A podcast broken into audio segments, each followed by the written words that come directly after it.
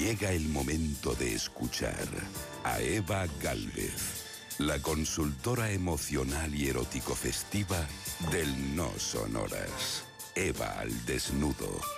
Eva Galvez, muy buenas madrugadas. Muy buenas y primerizas madrugadas, mi querida Gemma Ruiz, Isa Blanco, Sergio Monforte y el gran equipo radiofónico.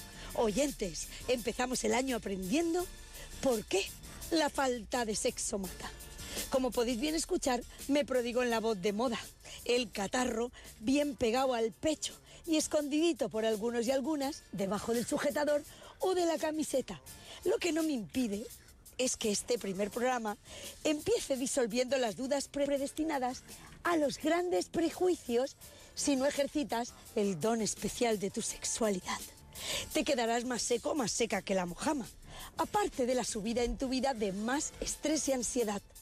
La falta de relaciones sexuales en una persona adulta debe de ser básicamente por cuestiones voluntarias, que las ha tomado por razones religiosas o morales, o por decisión propia. Las involuntarias, que son las que menos me gusta, suelen ser por el duelo o la ruptura de una pareja o enfermedad. Así que vamos a ahondar, y esto me encanta, en estas cuestiones.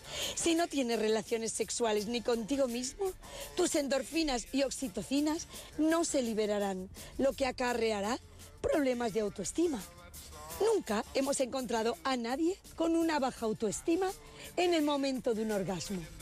El círculo vicioso comienza cuando el cuerpo da señales de no necesitar sexo y el deseo y la libido se canalizan en otras actividades. Debes de tener en cuenta que el sistema inmunitario será menos fuerte si tu vida sexual es inexistente. La inmunoglobina A el principal anticuerpo presente en la saliva, las lágrimas, las mucosas y el aparato respiratorio y gastrointestinal bajan sus niveles si no tienes sexo. Y agárrate a los malos resultados. Más gripe que es lo que tenemos, ojo, que yo no he tenido sexo.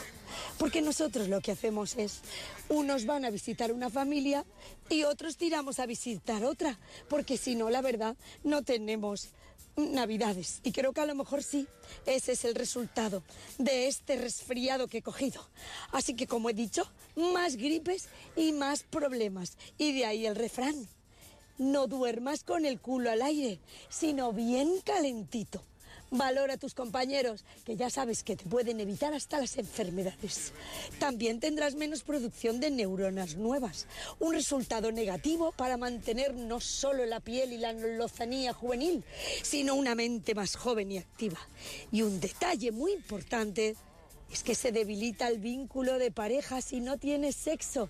El sexo propicia la intimidad y las, y las ay, conferencias, iba a decir, sí, que me echen conferencias, sobre todo de mi libro, y las confidencias. Así que españoles, a trabajar más que nunca en este nuevo año 2024 en el sexo.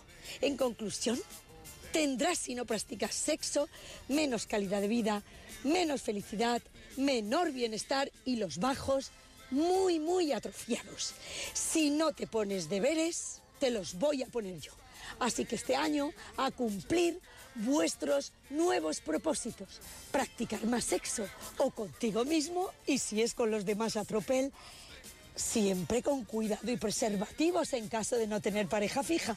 Pues eso me encantas. Y ahora para daros una idea, vamos con la nueva postura que abre el año del Kama Sutra español, el polvorrezno, o a trabajar para empolvar el bajo en Burgo de Osma, Burgos.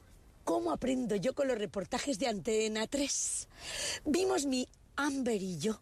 En realidad mi pareja se llama Ambrosio, pero a mí me encanta llamarle Amber. Nosotros somos pueblerinos y a mucha honra. Tuve un novio de ciudad, pero tenía la salchicha muy pequeña y a mí esa falta de tamaño me causa mucha depresión nerviosa. Y mi médico de cabecera, que me lo estuve trajinando unos meses atrás, cuando llegó al pueblo, me prohibió por mi salud mental las pollas pequeñas. Y yo, lo que dice el médico, lo hago, como si quiere que me tome arsénico. Yo me lo meto. Pues estuvimos viendo un reportaje sobre las camas de agua y su mejoría en las relaciones de pareja. Y nosotros, publicidad que vemos, publicidad que compramos. Pues encargamos una, que nos la trajeron unos chicos muy formales. Uno con bigote que me maravilla como esos mostachos te rozan los muslos a los lados cuando están entre tus piernas. Pues estaban ellos descargando la voluminosa cama y yo pensando en ese joven comiéndome la peluca en medio de la cama de agua, mientras ésta nos acunaba con sus vaivenes. En mi fantasía había puesto yo a mi marido a introducirle su más que grueso polvo redno, untado de buen tocino con sabor a torreznos por su magnífico pompis, que se ofrecía a la placentera experiencia anal. Y los oía yo gemir y crujir de placer mientras yo me recreaba en mí, rozando el orgasmo. Como las fantasías deben de cumplirse, me vino muy bien el espejo del techo, que ya lo había yo instalado el año pasado, que lo compré yo en una teletienda de Antena 3. Y al imaginarme yo el cuadro erótico, todo un placer para los sentidos, tuve que irme al cuarto de baño para tranquilizar mi ritmo cardíaco, que se había alterado con solo el pensamiento. Que de eso también se peca, amigos. Así que al volver ya estaba todo instalado. Saqué el anís y unos polvorrenos, que por cierto es un dulce que os recomiendo, de Burgo de Osma, y los invité. Les di una propina y los despaché pronto con viento fresco. Entonces, con el calentón aún en mi cabeza, desnudé a mi marido y lo empotré en medio de la cama y le regalé otro polvo redno de primeros de año para que celebre bien su inversión. Pues suban que les llevo y España os quiero.